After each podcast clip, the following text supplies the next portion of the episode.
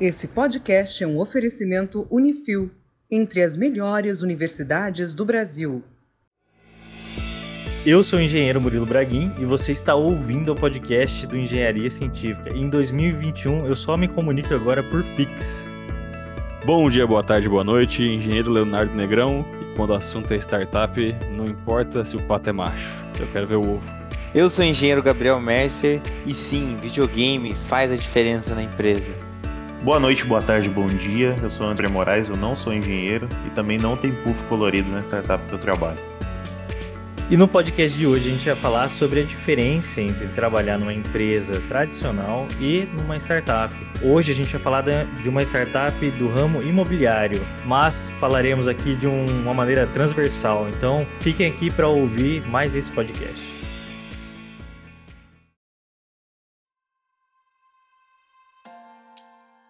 Esses dias eu fui visitar o André, onde ele trabalha, o Gabriel também trabalha lá. Comecei a ver um pouquinho de como funciona uma startup, contextualizando aqui, tá, ouvintes? E eu cheguei lá, tinha assim, um monte de gente? Tipo, sei lá, 100 pessoas num espaço pequeno, depois eles vão mudar de espaço. Mas o que me chamou atenção, né? Tinha na lousa, assim, umas metas, e o André começou a falar para mim sobre aquelas metas. E o Gabriel também foi falando algumas coisas ali. Aí eu virei assim pro André e pro Gabriel e falei: vamos gravar sobre isso? Pra gente falar um pouquinho do que é o dia a dia de quem trabalha dentro de uma startup. Porque eu vejo que é totalmente diferente de quem trabalha numa empresa tradicional. A empresa tradicional, aparentemente, assim, minha primeira impressão é que a gente trabalha de maneira mais passiva do que ativa, sabe? Trabalha mais pela demanda e não criando a própria demanda. E daí lá eu vi um, um negócio diferente nesse sentido. Na categoria de startup, aí tem uma categoria pra gente, é PropTech, é, é o jeito, é a categoria para as, startups do mercado imobiliário. E o que a gente faz é, é pegar uma imobiliária, não só marketing digital para imobiliária, né, mas a gente tem o nosso próprio portal, onde a gente divulga os imóveis que estão na nossa base. E, como eu disse, é transformação digital no mercado imobiliário,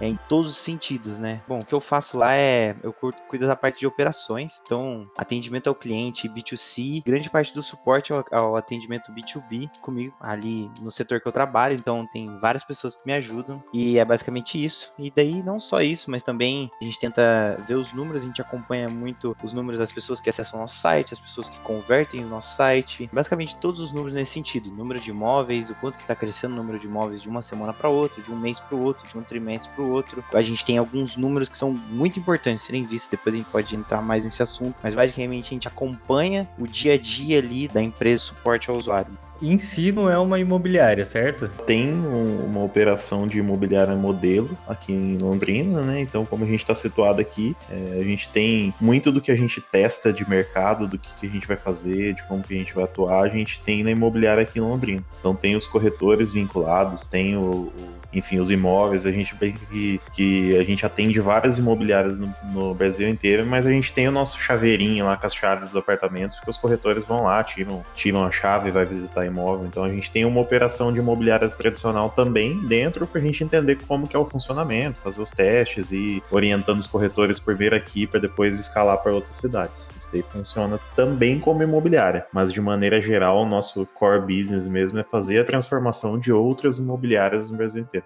O André, eu sei que você trabalhou numa empresa bem tradicional, né? E agora você está trabalhando nessa startup. O que, que você sentiu de diferença principal de uma para outra? Cara, eu acho que a principal diferença da empresa tradicional para startup é que eu posso descer as escadas, pegar o violão e tocar uma música no meio do dia que ninguém vai mexer o saco. Isso é fato, eu já vi, eu já vi acontecer. Olha, eu acho que isso aí é um assunto muito bom, porque o, o que é diferente é a interação social, é o relacionamento, e isso muda tudo, eu acho, pelo menos para nossa geração, eu sinto muita diferença quando existe uma liberdade boa, né, para fazer isso, e quando não existe. Sim, mas assim, brincando, mas falando sério, acho que a principal diferença é que é, muitas das coisas partem da galera de baixo para cima, assim. Então, apesar de ter as lideranças, ter toda uma estrutura hierárquica que não é tão verticalizada assim, é bem horizontal. Esse já é o primeiro impacto. Você, de você para um nível para você chegar no CEO e falar alguma coisa é muito fácil, tá todo mundo conversando com todo mundo. Mas eu acho que a principal coisa é que se você tá trabalhando na sua área, você quer implantar uma coisa nova, você não tem que pedir aumento para ninguém. Você vai, você pode arriscar você pode implementar alguma coisa, você pode é, dar sugestão, tá todo mundo aberto a ouvir, a negociar, a conversar sobre coisas novas, sem ter que necessariamente vir de cima para baixo. Eu acho que esse é o, o principal ponto aí de diferença da empresa tradicional. Você não tem que ficar esperando alguém mandar, você vai lá e faz, você que manda no que você está fazendo. Na empresa tradicional, sabe o que, que existe? Existe o medo do chefe, do patrão. Por isso que funciona até certo ponto, né? Então as pessoas fazem o básico. Elas não vão muito além. E se elas forem além, elas até podem, sei lá, receber um, um castigo aí por ter tentado fazer alguma coisa diferente. Total. E isso que o André falou é muito doido, cara. Eu lembro de uma coisa, olha o que aconteceu comigo. Fazia estágio em empresa de construção civil e aí passei para uma empresa grande onde eu aprendi muito processo, tipo, porra, Lean Construction. Fiz um curso de Lean Construction eu era o cara que ficava cuidando do depósito, passando as, as linhas, colocando os farol, os semáforos, né? Meu, pirava em, em organizar, né? E aí cheguei numa outra empresa menor e era tudo zoado depósito. E tinha um monte de, de rodapé velho. Cara, isso eu conto, velho. Porra, com rancor no coração. Eu, lembro, eu não lembro se eu já contei isso, cara. Mas, meu, eu, eu me ofereci para tentar vender essa parada. Pô, achei uma pessoa para comprar, um material de construção para comprar. Eu queria vender aquilo para comprar prateleira, para organizar o negócio ali. E os caras não me deixaram. Tipo assim, sei lá por quê, tá ligado?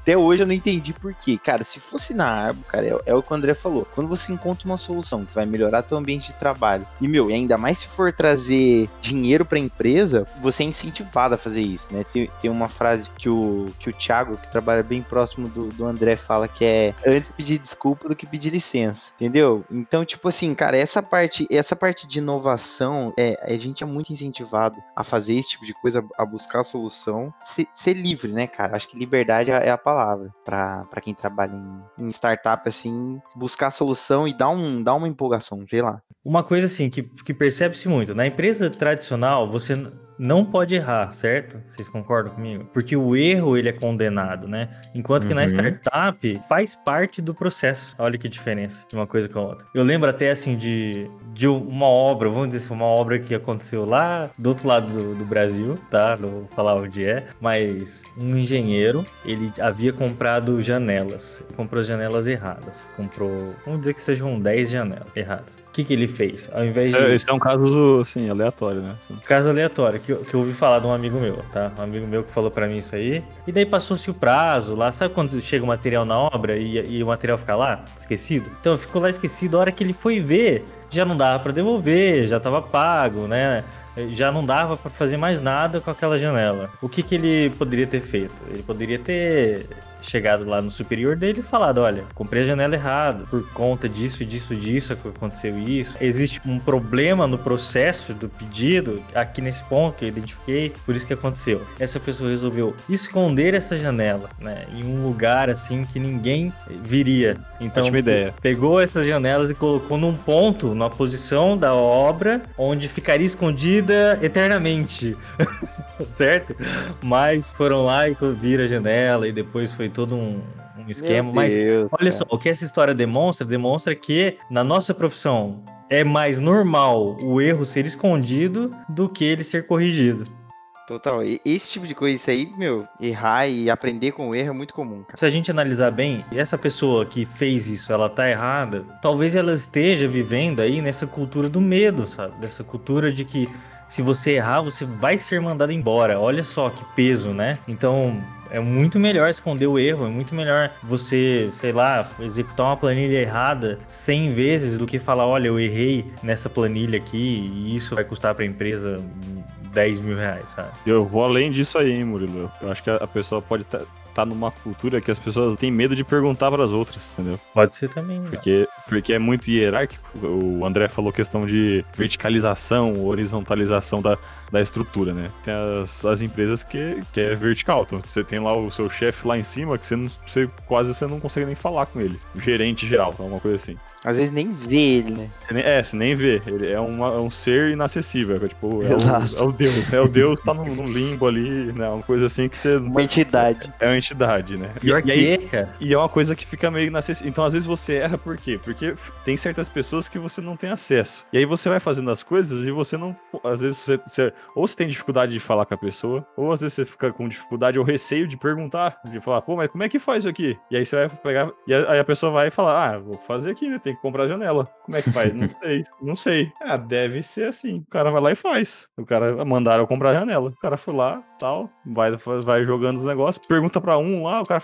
Aí alguém, às vezes, pergunta pra um cara que também não tá muito afim de explicar direito, fala de qualquer jeito, o cara vai lá e faz. Vai ver, faz Eu vou co- colocar um contraponto aqui, até pra discussão ficar boa, mas assim, em alguns aspectos, é, não que eu defenda que não tem esse tipo de coisa, não é à toa que eu tô numa startup justamente pela chance de poder inovar, mas a startup ela tá buscando inovação de mercado, tá buscando quebrar, quebrar no bom sentido um, um setor, inovar naquilo, trazer, enfim, coisas novas e a própria empresa crescer em cima disso. Mas se ela não errar, ela não vai crescer. A partir do momento que ela começa a não errar, é porque ela não tá crescendo. Isso daí é uma é regra básica do negócio. Só que às vezes uma empresa já maior, já estabelecida ou mais tradicional para ela, esse erro traga muito mais impacto, porque ela não é uma empresa de alto risco. Então, dentro desse contexto, ela não vai crescer muito mais, mas também ela é, é proporcional ao crescimento e o erro. Então, talvez isso tenha um equilíbrio. Mas dentro do contexto da startup,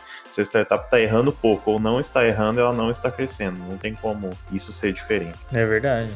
Mas às vezes a questão da, da inovação numa empresa, vamos falar assim, a empresa grande, já estabelecida, que faz uma coisa já meio tradicional. Às vezes a, a inovação dela tá, tá o quê? Tá num processo, tá numa, sei lá, numa questão de usar um sistema diferente, na parte de tecnologia.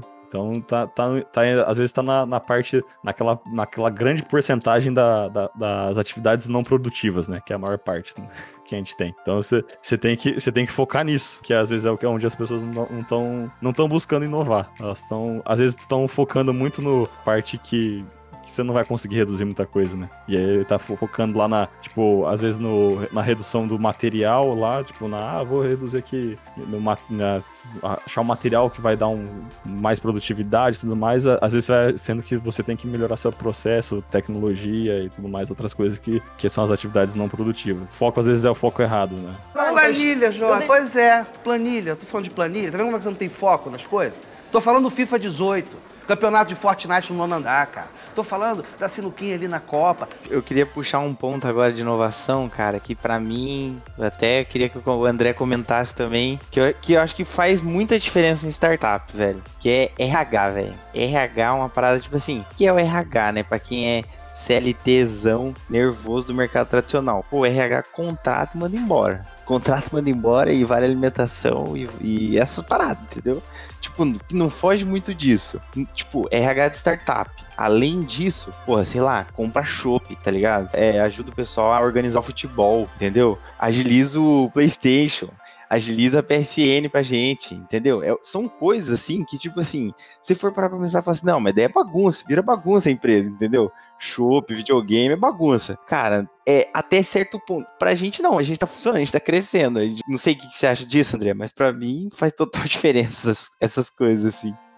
Cara, é, é muito massa é, em muitos aspectos isso, porque eu lembro que, eu- apesar do Gabriel ter entrado bem antes, eu entrei, há, é, sei lá, há sete meses atrás, mas eu sinto como se eu tivesse há muito tempo lá, porque depois de mim entrou muita gente. Então, eu, às vezes eu falo, ah, no meu tempo, tipo, no meu tempo há sete meses atrás, é, essas coisas estavam começando e se falava muito da questão da cultura, de montar uma cultura. Mas isso tem muito a ver com o tipo de mercado que a gente está. A gente está atuando com tecnologia, então é, você simplesmente botar a galera dentro do, do- de uma empresa que está num alto crescimento, consequentemente tem uma pressão. Já que eu falo da questão da pressão, assim, mas que tem uma pressão grande, é, se você não colocar momentos de descontração, descompressão, é, não tiver um ambiente bacana ali para todo mundo trabalhar, fica muito pesado. É muito pesado realmente. E não é porque tem patrão em cima enchendo o saco, ou porque. você- é, é porque realmente é, é- o ritmo das coisas é muito rápido, assim, é tudo muito rápido, é tudo muito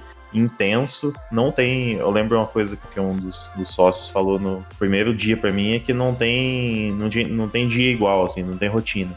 Então, isso é muito doido. Então, se você não tem esse momento na hora do almoço para jogar um FIFA com, com os amigos ou é, sei lá, numa sexta-feira você tomar uma cervejinha. Um dos melhores dias que eu achei, assim, foi um dia que eu tava 5 horas, mega atrasado, mega tarefado, alguém veio e deixou uma long neck na minha mesa, assim. Falei, tá, o que que está acontecendo? Por que que alguém deixou uma cerveja na minha mesa? Nunca que eu beberia no horário de expediente em qualquer outra empresa. Logicamente que tem que ter moderação, mas todos esses aspectos, esses pequenos aspectos de convivência ali do dia a dia, é, nossa, faz muita diferença, muita diferença mesmo, assim, o ambiente do Eu acho que uma coisa que a gente percebeu com essa pandemia, trabalhando de home office, sabe, fazendo é, trabalhando de casa, né? Não tendo que ir pro escritório muitas vezes. Muito do que daquela impressão que o Google passa, né? De que você pode é, trabalhar no seu escritório como se você estivesse trabalhando em casa, sabe? Porque em casa você tá relaxado, você tá, sei lá, tem, tem tipo seu videogame ali que você pode, tipo, tirar meia hora, você senta lá, joga e volta, sabe? Que nem o Léo passou semana passada, semana passada, o, o anterior aqui em casa. E a gente tava ali o tempo inteiro trabalhando, com demanda, com coisas para fazer, mas a gente assistia Mandalorian, a série aqui no meio do, das coisas. Tipo, parava almoçar a hora que a gente queria, mas mesmo assim tava ali todo dia, cara, e até tarde da noite. Teve dia que a gente foi até as 10 da noite. Coisa que, se fosse um escritório tradicional, se a gente tivesse de camisa, calça, tivesse lá na frente do computador, numa sala pequena, totalmente desconfortável, a gente estaria se coçando para ir embora, sabe? E daí Exato. não faria o trabalho. Então aqui, com certeza, a gente estava sendo muito produtivo e num ambiente super agradável, que eu acho que essas empresas novas, startups, elas tendem a fazer isso com as pessoas, porque entenderam que as pessoas precisam disso também, né, para produzir mais. Eu acho que basta ter um propósito que você consegue trabalhar da onde for, Exato, e, e, não, e o mais importante também, que não dá para deixar de falar, é que hoje em dia a mão de obra, é, ela é muito valiosa, né, cara? Então, tipo assim, você quer reter essa mão de obra, entendeu? Querendo ou não, o Brasil, na, no quesito de tecnologia, ele é muito carente, cara. A, no, a, tipo, a, a nossa cidade, ela, poxa, ela tá aí nas cabeças aí do Paraná aí, como uma das cidades que mais tem startup, a gente tem cinco universidades e sai perguntar para as empresas de inovação e está fácil de contratar, entendeu? É difícil, é, é complicado O André pode falar também. O André tá contratando agora, se eu não me engano. Pode divulgar a vaga, Murilo? Claro. aí, ó, dia 25 de janeiro, se alguém estiver ouvindo isso aí, ó, manda currículo. Temos vagas, temos vagas para diversas áreas dentro da empresa, de tecnologia atendimento ao cliente. Gente, só vai dar um delayzinho, viu, para publicar o podcast. Ele vai ser publicado no dia não, 11. mas vai ter vaga ainda que em janeiro nós não vamos contratar ninguém, não, porque nossos objetivos não estão deixando. Exato. Ah. E, não, e fora que não tem espaço, né? O cara vai sentar em cima da impressora também. Né? É, a gente tá de, estamos de mudança. Gente, então é o seguinte, ó, você, você ouvinte que tá interessado numa vaga numa startup aqui de Londrina, se você tá ouvindo esse podcast hoje, no dia 11 de fevereiro, eu deixei aqui embaixo o Pode ser seu arroba do Instagram, André? Pode ser, pode ser. Deixei aqui embaixo o arroba do Instagram do André. Vai lá falar com ele. Mandem com moderação aí no direct. Ma mandei nudes. Mandei nudes pra ele. Vai, vai bombar. Hein, eu queria falar e queria que o André falasse e se o Léo falasse também. Ele, eu sei que ele já trabalhou na Log. Mas, tipo assim, se vocês tiveram como é que foi a pira de querer trabalhar em startup antes de trabalhar em alguma startup? Eu fiz o caminho igual vocês e depois eu fiz o inverso. Sério? eu trabalhei num banco, aí eu fui para uma startup e depois eu fui para uma empresa grande tradicional. Só que é uma empresa, só que assim, é uma empresa grande tradicional que tá querendo ser mais inovadora e tudo mais. Tá sofrendo pra caramba, porque assim, mudança é tipo de aquele cultura... tiozão que vai pra balada. É, porque mudança de. Não, porque mudança de cultura. Você mudar quando você é novo é mais fácil. Você mudar depois que você já tá com todos os seus pensamentos estabelecidos é mais difícil. Então, tipo, você tem que movimentar, sei lá, um negocinho pequenininho, é fácil você mudar de direção. Você mexer um, uma jamanta gigantesca, falar, agora a gente vai todo mundo pro outro lado, é um negócio bem mais complicado. Então tá sofrendo, sofre um pouco. Mas mas tem, você, vê, você vê o esforço das pessoas, assim, para tentar fazer isso, assim. Tipo, o esforço do tipo de. Tem PS4? Não tem PS4, mas não tem PS4, mas assim, a gente tem serviços que tem questão de periculosidade. Então, eu acho que essa questão de bebida, essas coisas assim, também depende da, da, da atividade. Quando é um ramo mais criativo, marketing, é, atendimento cliente, comercial, você consegue ter uma coisa assim. Indústria. Já começa a ficar meio perigoso, talvez. Total.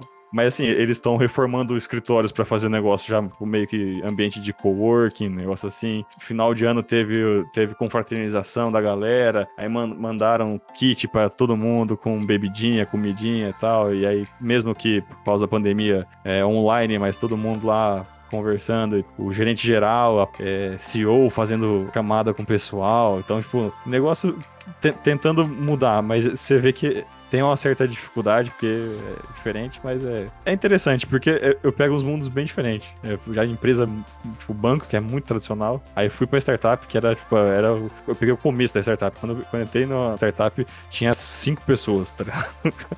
Hoje ela já deve estar com umas 50 já, sabe? Quando, que, que louco. Então, eu, já, eu, saí de lá, tava com umas 20 pessoas e agora já tá com umas 50. Então tá, tá, tá bem lá. E agora tô numa empresa muito grande, mas que tá tentando mudar um pouco a cultura para poder ter esse, esse ambiente assim, adaptado nessa, nessa. Porque já viu que tem que mudar, não dá, cara. As pessoas estão mudando. Tendência, então, né, velho? É, porque as pessoas estão mudando, assim. Você também você não precisa ser um Google, mas também não, você não, não pode ficar estagnado achando que você tem que ficar lá parado nos anos 50 também, né? Sabe que eu tive uma reunião essa semana com o presidente da CEBIC, José Carlos Martins, porque, né, meu trabalho me proporciona umas reuniões assim malucas. Tá Esse cara é muito gigante, velho. Eu fico quieto lá, mas eu tô lá, né, ouvindo o que o cara tá falando. Ele falou, cara, uma coisa que assim, ficou na minha cabeça. Ele falou: olha, gente, a CEBIC é um negócio gigantesco, né? Eles têm 95 associados, se eu não me engano, pelo Brasil inteiro. São sim dos cons, sindicatos, outras coisas assim. E ele falou assim: gente, a gente é um bancão. Tipo, a gente é um, sei lá, um Banco do Brasil. A gente vai morrer uma hora, a gente tem que ser que ele falou, tipo assim, sabe? Numa analogia. Ele falou: olha, vamos digitalizar, inovar, trazer cliente que a gente não tinha antes, trazer associado que a gente nunca pensou em trazer e vão trazer o cara pequeno. Então ele tava falando assim, ó, multipliquem, sei lá, os, os caminhos, né? Multipliquem os ganhos que sejam pequenos mas que pela escala ele vai dar o ganho grande que precisa, entendeu? E ele usou bem a palavra assim: olha, façam isso, senão a gente vai ter fim e o fim vai ser rápido. O cara desse tá presidindo aí a Câmara Brasileira da Indústria da Construção, falou isso, cara, semana passada, que metade de janeiro de 2021. Esses caras tradicionalzão, eles, eles, eles enxergam essas coisas. A gente acha que não, mas eles enxergam isso. Meu, tipo, hoje, se o teu business for prestação de serviço ou venda de produto em grande escala, tipo, que não, se não for indústria e, sei lá, petróleo, velho, você tem que ser bom na internet. Não tem, não tem o que fazer, cara. Entendeu? As crianças nascem com um tablet na mão, cara. Não tem mais pra onde correr. Tem essa frase do Bill Gates, né? É, daqui não sei quantos anos vão ter as empresas que estão na internet e as que não existem, né? Um negócio assim, a frase, eu não lembro. É uma parada assim. E o cara é visionário, né? Então é, mas, meu, faz muito sentido, né? Eu acho que a gente tá passando por essa fase agora, em 2021, e daqui uns anos a gente volta aqui para conversar nesse podcast, e a gente vai, já vai estar tá, assim, nem pensando, né, no, no digital mais, porque o digital vai estar tá instaurado em tudo já. Dando uma analogia de engenharia, de construção civil, né? Você construir hoje um prédio com o ar-condicionado split e construir um prédio com ar-condicionado, aquele de gaveta, que é gigantesco, sabe? Então você nem cogita a possibilidade de voltar para o anterior, porque já é uma tecnologia que todo mundo aceita e, e ninguém quer o anterior. Cara, não vou dar uma de babaca agora, mas a minha avó, a última vez que eu conversei com ela de ar-condicionado, ela falou que nem a pau ela troca de gaveta pelo split. falou que ninguém quer, mas tem público, cara. Existe. Mas, Gabriel, Juro, eu tive essa conversa. Que esse público tá chegando no fim dele, né? Não, não, sem dúvida nenhuma. Deus que me perdoe, mas isso é fato. não dá pra negar. Mas existe ainda, ele tá lá. Mas ela falou por que que ela... Cara, é porque ela tem um e ela não gosta de mudar, entendeu? O dela é muito velho, ela quer comprar um novo, só que ela não quer mudar o modelo, entendeu? Ah, tá. Esse que é o problema das empresas. Tanto que existe matéria, né, de, de, de curso que é gestão de mudança, né? Eu falei, como que é difícil. Sério? E quando eu fiz a pós, tinha uma matéria que era gestão da mudança. Era uma aula que eu achei muito da vida, um sistema, sabe, integrado. Se as pessoas não quiserem usar, vai virar o sistema alemão de problema, sabe? Planilha, João. Pois é, planilha. Tô falando de planilha. Tá vendo como é que você não tem foco nas coisas? Tô falando do FIFA 18. Campeonato de Fortnite no nono andar, cara. Tô falando da sinuquinha ali na Copa. Falando de startup, bater ponto, cara. Meu Deus, cara. Como, ó, na startup, cara, é um mundo maravilhoso. Porque, tipo assim, cara, você tem que bater ponto, mas existe um motivo. Por que, que a gente bate ponto? Poxa, porque a gente precisa prestar conta. Nós temos empresas por trás ali, que, investidores, que precisam ter relatório de que realmente tem pessoas trabalhando de acordo com o que a gente diz, né? Senão vira farra. É basicamente por isso. Então tem que ter uma prestação de conta, um controle, quantas horas as pessoas estão trabalhando para serem remuneradas, enfim, isso precisa ser feito. Porém, cara, não é porque você atrasou 5 minutos, ou então saiu 11 horas e voltou meio-dia, ou então saiu meio-dia e voltou uma hora, saiu uma hora, voltou duas. Cara, não tem isso, cara. Contanto que, tipo assim, você faça seu almoço e você trabalhe e está tudo bem, e tipo assim, cara, ninguém fica no teu pé. E, e tipo, eu, eu fui uma pessoa muito traumatizada com isso, porque, puta, trabalhei numa empresa que os caras eram inacreditáveis, cara. Meu Deus, era tipo assim, cinco minutos, chamava uma, numa salinha para ter uma conversa. Cara, se, cara, eu ficava muito emputecido com isso. E hoje eu sou muito feliz de trabalhar numa empresa que não, que pelo contrário, até quando acontece alguma coisa, eu falo assim, poxa, vi que você deixou alguns pontos aqui. É, tá acontecendo alguma coisa, tá tudo bem, pá. Cara, não é aquela cobrança, mas sim, tipo assim, pô, e aí, como é que tá? Vamos conversar e tal. Tipo, é isso, é, é, é essa relação, assim, para mim que é, que é foda, cara. Eu, eu tinha, eu sempre tive esse problema com ponto. Tive oito CLT, todas eu os caras chamavam minha atenção com ponto. Essa é a primeira que tá tudo bem, cara. Eu, eu tipo assim, não sou um, exemplo, um exemplar batedor de ponto, mas as pessoas gostam do meu trabalho, tô lá, graças a Deus. Tipo assim, às vezes passo, do, tipo, a, a, gente compensa de outras formas, entendeu? O fato de não bater ponto, sei lá. a gente tá acostumado no meio tradicional, a gente parte do princípio que o funcionário ele tá agindo de má fé, que ele tá agindo para sacanear, ele tá agindo para prejudicar, e muito do que a gente vê na cultura, principalmente agora né, startup que eu vejo, a gente parte do princípio que ele não tá agindo de má fé, parte do princípio que de fato ele tá com algum problema, ou que ele tá fazendo aquilo porque ele se sente bem. Então, assim, eu não sou, eu cumpro bem meus horários quando tem alguma agenda, alguma coisa, só que eu não gosto muito de pressão com relação ao horário. Então, só o fato de, às vezes eu acordo cedo e vou correr. Às vezes não, né? Tô indo todo dia. E aí, às vezes eu quis correr um pouquinho mais, eu atrasei, vou chegar uns 15 minutos a mais, eu não tenho nenhuma reunião. Qual que é o motivo que vai fazer, tipo, eu cancelar tudo, aquela vibe, aquele sentimento que eu tô para chegar por causa de um horário que não vai fazer diferença nenhuma, porque depois eu posso acabar perdendo tempo com alguma outra coisa. Então, de fato, isso que o Gabriel falou faz muito sentido, assim. Várias vezes já fui embora, viu o Andrezão lá falando, não, vou ficar aí, tá ligado? Tipo assim, beleza, pois cara, é. 15 minutos mais tarde, mas tipo assim, também tem que entregar, né, cara? Você não tá lá pra cumprir hora. É, se a gente não direcionar onde que a gente quer chegar, isso é para qualquer empresa, né? Normalmente a empresa termina missão, visão, ah, daqui 20 anos eu quero fazer tal coisa. Só que por uma startup crescer, ela não pode fazer isso baseado em um ano ou em anos. Ela tem que fazer isso baseado em curto prazo, porque o crescimento dela é em curto prazo. É, e os, as rodadas de investimento e tudo mais vai ser também em curto prazo. E, e tudo isso é baseado no que a gente chama também de, de North Star Metric. E dentro desses objetivos menores também são divididos entre cada um dos setores. Então, um comparativo que eu sempre faço é como um TCC que você tem que fazer um objetivo geral e objetivos específicos. Mas isso vai se dissipando dentro da, da startup dividindo por cada setor, porque daí entra aquilo que eu falei lá no começo, de você trabalhar de uma forma é, mais horizontalizada e de baixo para cima, porque as próprias pessoas, a própria pessoa que está dentro da área dela, ela vai definir que tipo de ação que vai impactar num resultado melhor para você se atingir aquele objetivo macro da empresa. Então, sempre quando a gente está discutindo alguma coisa, acho que dá para fazer esse tipo de inovação, aquilo que o Gabriel falou de ter a liberdade para inovar. A hora que você tem uma boa ideia, você tem que parar, olhar para aquele quadro, olhar para suas metas e falar assim: será que isso está está vinculado com os objetivos da empresa, porque se não tiver, vamos deixar para um segundo plano,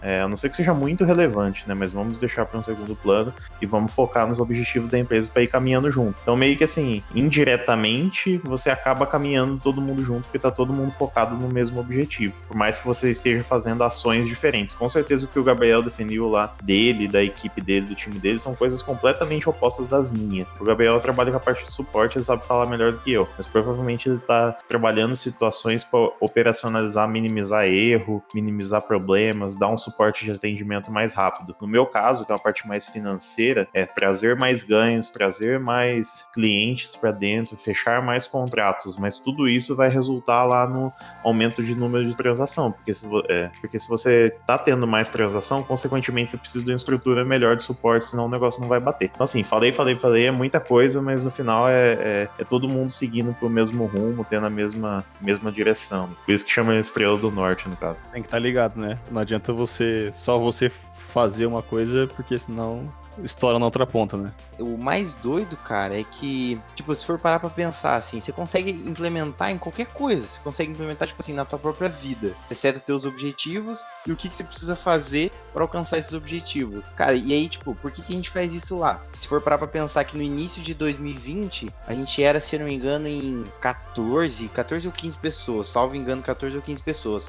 Agora a gente tá indo pra quase 60 pessoas, né? 55 pessoas, tipo, no intervalo de um ano. É, cara, já nem sei, a gente se perde, cara. No intervalo de um ano, a empresa cresceu assim, cara, muito. Não sei falar em porcentagem aqui, não tem esse número, mas a empresa cresceu muito. E, e tipo assim, como que você direciona, né? Tipo assim, meu, sei lá, trazendo pra uma realidade nada a ver. Sei lá, você tem uma lanchonete, aí você vende pastel e coxinha. Porra, teu lucro no pastel é 70% maior que na coxinha. Então por que, que a tiazinha que fica 3 horas fazendo coxinha e 20 minutos fazendo pastel? Por que, que ela não foca no pastel que dá mais lucro? Cara, Tipo, olha só, um pensamento idiota, assim, mas é basicamente para isso que serve o KR. O, basicamente é setado, como o André disse, objetivos, e aí todo mundo para e pensa, beleza, para alcançar esse objetivo, esses que é o que a gente consegue é, chegar na nossa NSM, né, na, na Estrela do Norte, o que a gente tem que fazer? Pô, isso, isso, isso, beleza, beleza? E o que o André comentou também, queria frisar, poxa, encontros semanais, cara, isso é, isso é, é um ritual muito interessante. Junta todo mundo, literalmente todas as pessoas da empresa numa call para falar. É, tem diversos assuntos. Agora no início do ciclo, a gente tá passando. O, a, OKR tem ciclos, né? A gente passou pelo primeiro ciclo de 100 dias no, no final do ano passado. A gente iniciou o segundo ciclo agora de mais 100 dias no início desse ano. Enfim, é infinito isso, né? A gente vai ter mais dois ciclos, se não salvo engano, até o final do ano. E para cada ciclo, as metas vão aumentando, a pressão, como o André disse, vai aumentando. E se você não. E se você literalmente parar parar e continuar fazendo a mesma coisa que você está fazendo hoje, cara, se, se, você olha aquilo semanalmente, aquilo te machuca, entendeu? Você olha o teu é porque é tudo é medido, entendeu? Isso que é interessante. Você, quando você mede, você consegue ver a tua evolução. Pô, tá magro, tá gordo, trazendo pro, por exemplo, da, da forma física, né? Você consegue ver. Então, isso machuca a gente lá e é muito doido isso, cara. Realmente é um método que funciona. Mas Gabriel, não necessariamente as, as metas são numéricas, quantitativas, né? Vi lá assim, não tinha, por exemplo, ah, fechar 1.500 negócios. Legal, você, você tocou num assunto interessante. É, tem a diferença de objetivo e tem a, a diferença de resultado-chave. É OKR, objetivos e resultados-chave. Objetivos, eles não são mensuráveis. Então, por exemplo, aumentar o número de transações, que é um, um dos objetivos nossos desse ano. Agora, quais são os resultados-chave para aumentar o número de transação? Poxa, se quanto mais imóveis eu tenho, mais eu vendo, então eu tenho o meu resultado-chave de chegar a 75 mil imóveis no meu site até o final de março, abril, se eu não me engano. E se Deus quiser, nós vai chegar, né, Andrezão? Sim. E, o André tem X números de é, locações para finalizar, então essa é a diferença, Murilo vocês têm um norte para trabalhar, né? Eu acho que essa é a maior dificuldade, pelo que eu conheço das empresas, já trabalhei, já vi como é, já fiz muito isso, que é o famoso planejamento estratégico, que as pessoas fazem aquilo para durar, sei lá, um ano e tal, e nem observam mais, sabe, esse planejamento, além da própria reunião do planejamento. Vocês já viram isso? Fora visão e missão, né? Visão e missão tem empresa que contrata outra pessoa para escrever, já, já ouvi falar que existe até isso, entendeu? Não é nem a própria, não é nem as próprias pessoas que ajudam a escrever. A gente fez a nossa durante a pandemia. Olha, eu e o Léo, a gente tá começando a, aprender mais sobre conteúdo agora, né? Eu não sei nem se eu conversei com você sobre isso, Léo, acho que conversei. Uma das coisas que nesse curso que a gente tá fazendo, vai começar agora o curso, mas a gente já viu algumas lives, né? De conteúdo. O professor, digamos assim, ele falava assim, ó, gente, é simples você ter cliente porque você não vai focar na pessoa, né, naquela persona. Você vai focar em você mesmo. E daí assim, o que ele quer dizer, né? Se você é uma pessoa formal, faça um conteúdo formal, que daí você vai atrair pessoas também formais, que exigem uma formalidade. Se você é casual, faça conteúdo então da maneira mais despojada possível, que você vai chamar a atenção de quem também é. E se você ter consistência e tal, várias coisas, né, fizer sentido o seu conteúdo, aquelas pessoas vão ser atraídas para você fez muito sentido. Então imagine assim, a empresa tá lá, ela não sabe a missão dela, não sabe o que ela quer, ela não sabe a transformação que ela quer causar no mundo, né? Ou a transformação que ela quer causar na vida das pessoas. Ela não sabe isso. Então, como é que ela vai ter um objetivo, né? Ela quer, o objetivo dela é lucrar, enriquecer, é, mas e aí? E o caminho até chegar lá? E o caminho para conquistar os clientes que vão fazer você, como empresa, chegar lá? É isso que talvez seja diferente, então, na empresa tradicional para startup, sabe? Essa clareza. Faz sentido isso para vocês? Faz sentido, cara. Teve uma questão aí que o Gabriel falou, que é olhar para os objetivos, para os resultados e isso dá uma dorzinha, dá uma, uma machucada. Só para falar assim,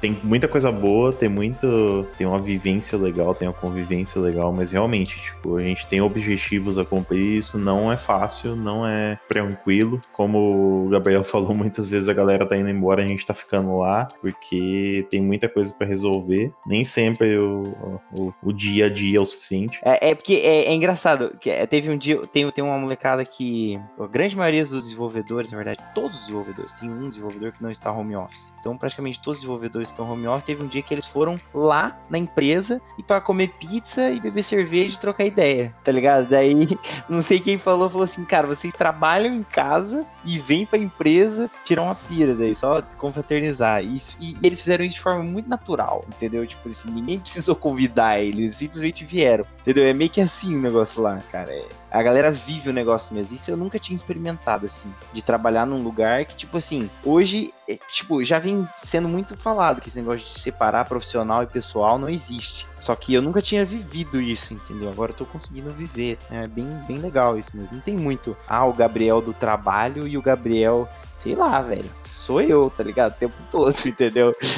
É, acho, acho, que o melhor exemplo para mim, assim, é a questão de dress code. Eu sempre fui muito de me vestir muito arrumadinho, assim, para trabalhar, né? Desde trabalhar de camisa, sapato, depois fui Mentira, um André, mais... que você ia de camisa. É, nos tempos Não consigo uma... te imaginar de camisa. Nos tempos de uma construtora grande aí, eu trabalhava de camisa e sapato. sei, sei. E aí, depois fui ficando mais casual, trabalhando de, de enfim, às vezes de camisa, às vezes de tênis, tênis e tudo mais. E aí eu tive minha liberdade máxima trabalhando em startup de poder ir trabalhar com meus tênis coloridos, de bermuda e às vezes de boné quando eu tô me sentindo à vontade. Então. Charlie Brown. Só por isso daí é maravilhoso. Falta um skate, mas já tem um patinete. tem um patinete, velho. Muito mais big. Mas o dress code aí, o jeito de vestir, ele é importantíssimo, né? Na empresa tradicional, às vezes, vou falar que o negócio pode ser polêmico. Às vezes ele diz mais do que a pessoa em si, a qualidade da pessoa. Se a pessoa tá bem vestida, ela, digamos assim, apta a trabalhar naquela empresa, mesmo que ela não seja tecnicamente apta. Eu já vi isso aí já. Eu, cara, isso é 100%, eu acho que ninguém discorda disso. É, porém, mesmo dentro da startup, eu tenho uma opinião meio polêmica sobre isso. Lá dentro é polêmica isso, porque eu falo assim, que quando você trabalha com atendimento ao cliente, dependendo do seu público, já pegando um gancho naquilo que o Murilo falou, do tipo de público que você atrai, dependendo do público que você está lidando, você vai, você vai conversar com o cliente, você aparece de boné e, e bermuda, não deveria ser assim, porém o cliente talvez ele não vá te levar tão a sério quanto deveria. Eu acho que você tem que se portar, se posicionar de uma forma que você ganha a confiança do cara independentemente das suas vestimentas. Porém, muitas vezes você vai atender uma pessoa mais velha e tal, é, ainda é um negócio meio complicado que a gente tem que ir se posicionando e ajudando para tentar convencer o pessoal que você é uma pessoa de confiança, mas ainda é um pouquinho complicado isso, principalmente o pessoal mais conservador. Entender o seu cliente. Exato, é isso aí, Léo. Mas o, o, cliente não necessariamente é o, é o, cliente externo da empresa, né? Às vezes pode ser interno também. Pode né? ser. Você pedir um serviço para alguém. Por quê? Por que, que eu digo isso? Em 2020, gente, ano passado, eu fui convidado a me vestir melhor nas reuniões lá de diretoria. Tá aqui. Como que veio esse pedido? Por e-mail? Não, foi pessoalmente mesmo. Pessoalmente? É. Tá Murilo, que situação, cara é, falaram assim, Murilo, você não pode vir com esse tênis aqui na reunião porque ninguém vai te levar a sério.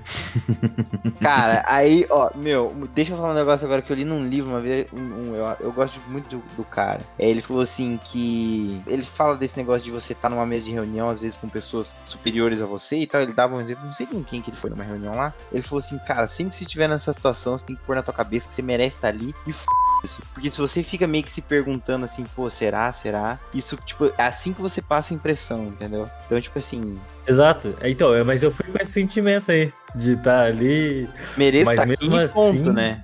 Olha só, não foi uma nem duas reuniões. Eu saí no final da reunião, aí vamos dizer que esteja o meu diretor, eu e uma terceira pessoa externa. Essa pessoa geralmente é uma pessoa in- incrível do mercado de trabalho, sabe? A pessoa top das galáxias, né? E a pessoa virar e falar assim: Nossa, me surpreendeu o jeito que você fala, porque eu achei que você fosse um moleque. Nossa, meu. Aí eu vou falar o quê? Falar, ah, obrigado. Tem até um livro que fala disso. Chupa. Como elogiar sem ser agressivo. Caramba, e, e- bem isso, a pessoa achou que tava te elogiando, né? É. Pra Mano, ela foi um elogio. bizarro. Que bizarro. Meu, mas é o que você falou de postura, cara. Tipo assim, às vezes a, a galera pode ver é só a gente falando isso, assim, pô, chopp, PS4 e sem dress code e tal. Acho que é bagunça. Mas não, né, André? Tipo assim, lógico que rola muita brincadeira, rola descontração, mas eu acho que 90% das conversas ali durante o horário de trabalho é nível sério, assim, tipo, obviamente. Acho que senão não estaria nem rodando, né? Mas Sim, é o que cara, você falou. é, acho vai. que a palavra, o Murilo colocou muito bem, postura, né? Postura profissional. É, lógico que envolve investimento, claro, mas eu acho que é um, um mais a- muito além do que investimento, postura profissional. É, então, um dos aspectos que às vezes a gente acaba é, tá muito presente com a gente, é, mas que a gente não vê, é a questão de investimento. Então, assim, uma startup que está em, em- em grande escala de crescimento, de crescimento, consequentemente, ela vai ter algumas rodadas de investimento. Então, a de, o CEO, a parte financeira, eles respondem a, a um, a um grupo de investidores, né? E consequentemente isso acaba ah, fazendo parte das nossas prestações de contas. Então todos esses objetivos que a gente define, isso que a gente coloca, faz sentido para nós dentro de um crescimento, mas são coisas que a gente apresenta também para investidores, para eles verem que a gente não tá para brincadeira, que gente tudo que a gente está fazendo está sendo muito bem focado, muito bem estruturado. Isso às vezes acaba até surpreendendo eles e levando a, a eles verem que a gente está com um potencial de crescimento tão grande que pode trazer uma nova rodada de investimento ou alguma coisa do tipo. Então, assim, da mesma maneira que a gente comemora cada rodada de investimento, comemora cada conquista dessa que a gente tem, a gente fica apreensivo porque a gente é muito cobrado nesse aspecto. A gente tem que entregar resultado, afinal, é, é o investimento de alto risco. E se é um investimento de alto risco, você tem que trazer bons resultados, senão não, não vai estar valendo a pena. Então, tem esse ponto aí que está presente, a gente sabe do nosso potencial, porém a gente tem essa prestação de conta, digamos, que, que faz muito sentido e é muito bem alinhada com aqueles objetivos que eu falei lá atrás.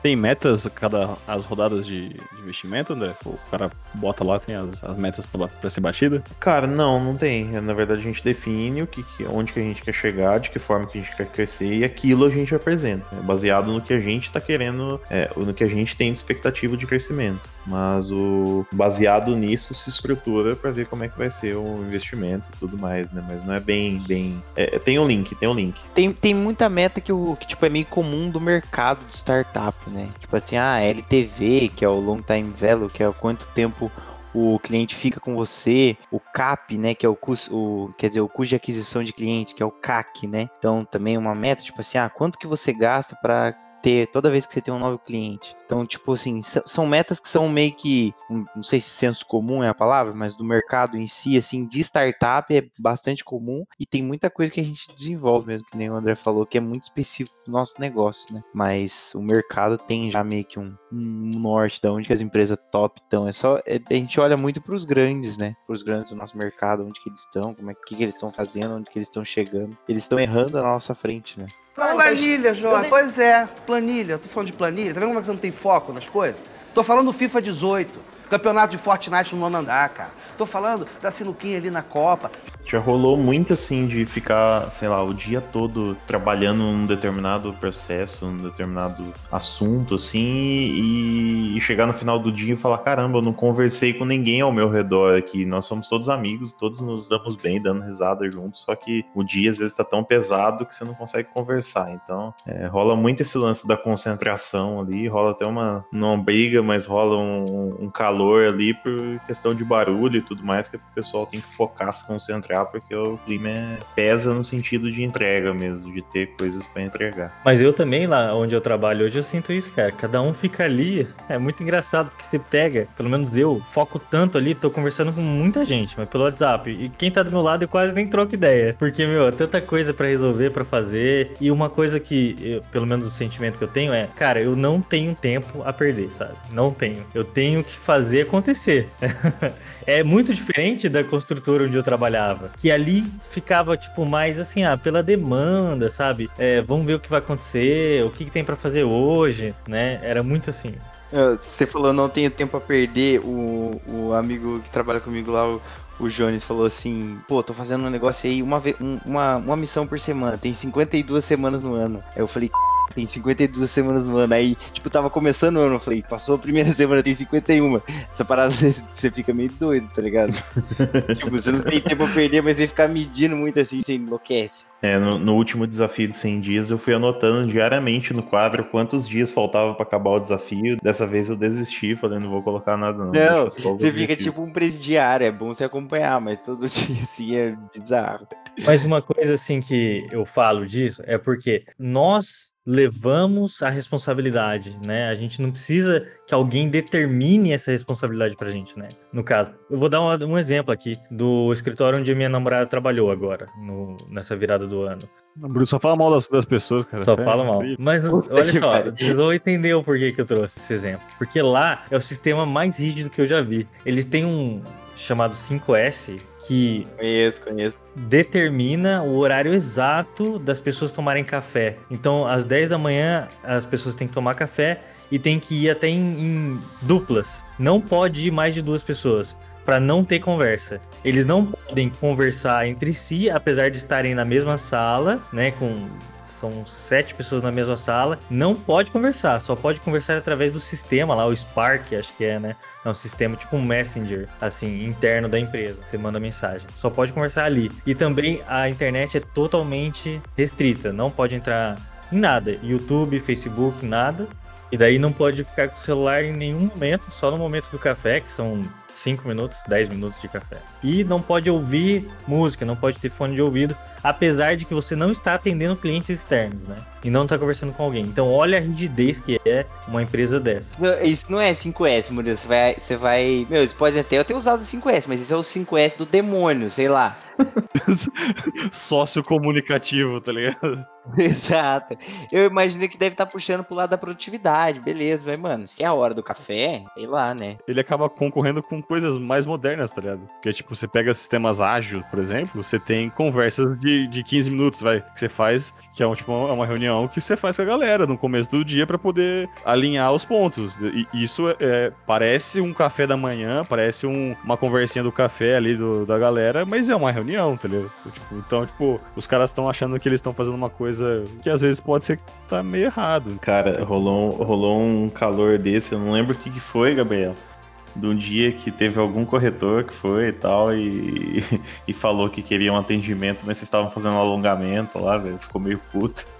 Você lembra dessa história? Cara, não lembro. Sério? Na hora da yoga, tá Nem fiquei sabendo. Alguém precisava falar com alguma das pessoas do atendimento, que é do time do Gabriel e tal, e daí chegou lá, queria falar, daí eles falaram, ah, não, tá em reunião, né? Daí o cara, tipo, foi lá, olhou e falou assim, não, mas estão, tipo, brincando de fazer alongamento lá, não estão fazendo nada, tá ligado? É, é, são pontos de vista, né, cara? Mas a gente faz isso realmente. Todo, todo dia a gente se alonga durante 5 minutos ali e conversa mais 10 minutos. Cara, isso ó, faz ó, tipo, diferença. né? total diferença, cara. Então, qual que foi a consequência disso, né? Ela saiu dessa empresa, obviamente, cara. Quem que aguenta ficar lá? Só as pessoas que estão lá há muito tempo. Você vê que o perfil das pessoas que estão ali são pessoas mais antigas, que estão lá há 15 anos, fazendo só aquilo ali, vivendo aquela realidade.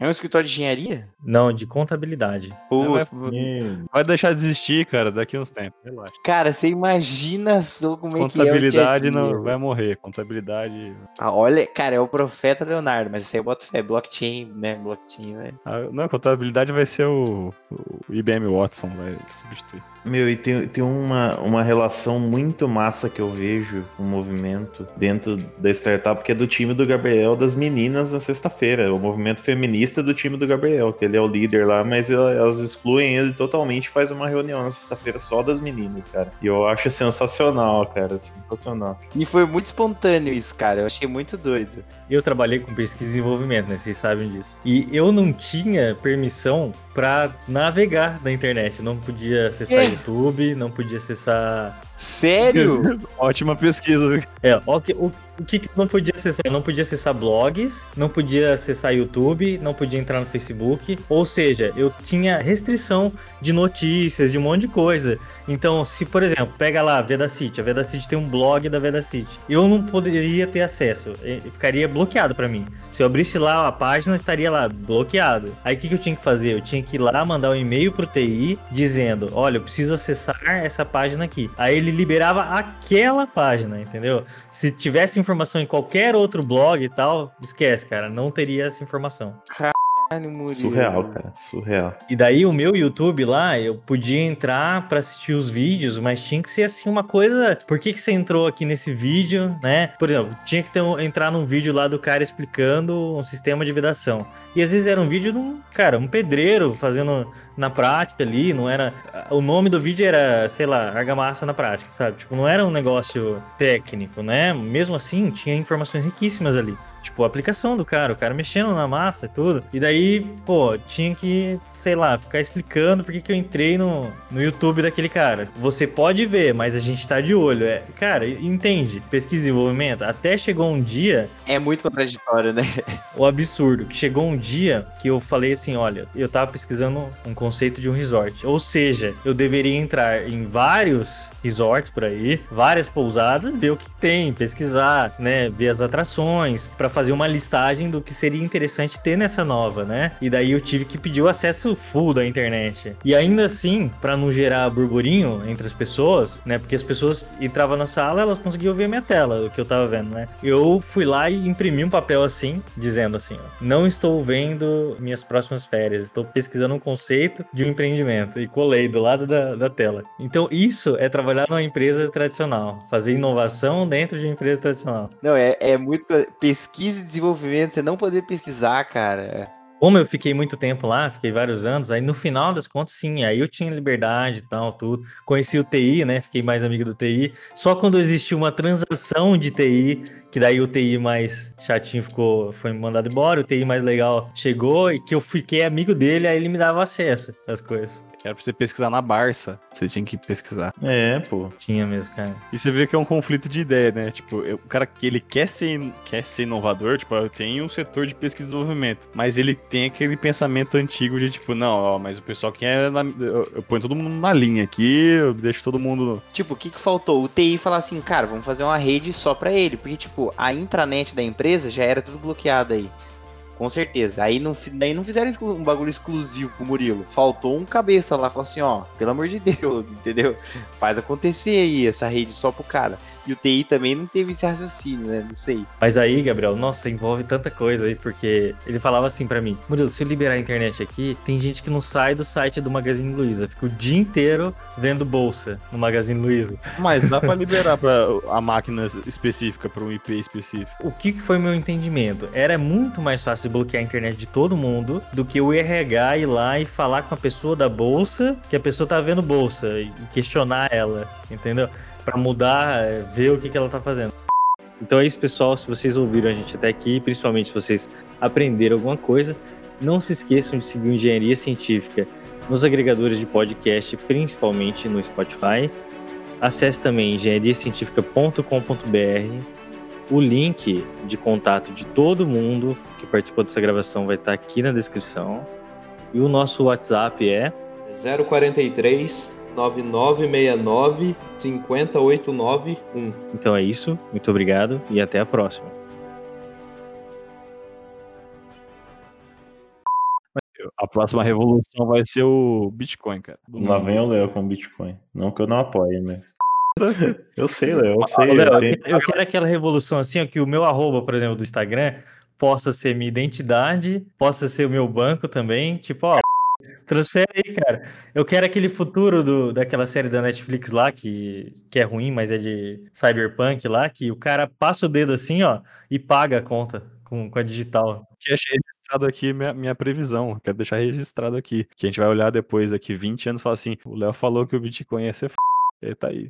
Ô, Léo, mas você tinha que ter falado isso daí uns 5 anos atrás, mano. Não, não, mas é que ainda tem muita gente que fala assim, não, isso aí é bolha, isso aí é pra lavar dinheiro. Ainda tem o pessoal que ainda. Não, então, Léo, você tá falando, tipo, daqui 20 anos eu vou, tipo assim, parar no interior pra comprar goiaba, eu vou pagar em Bitcoin. Tipo isso. Exatamente. É, tipo isso.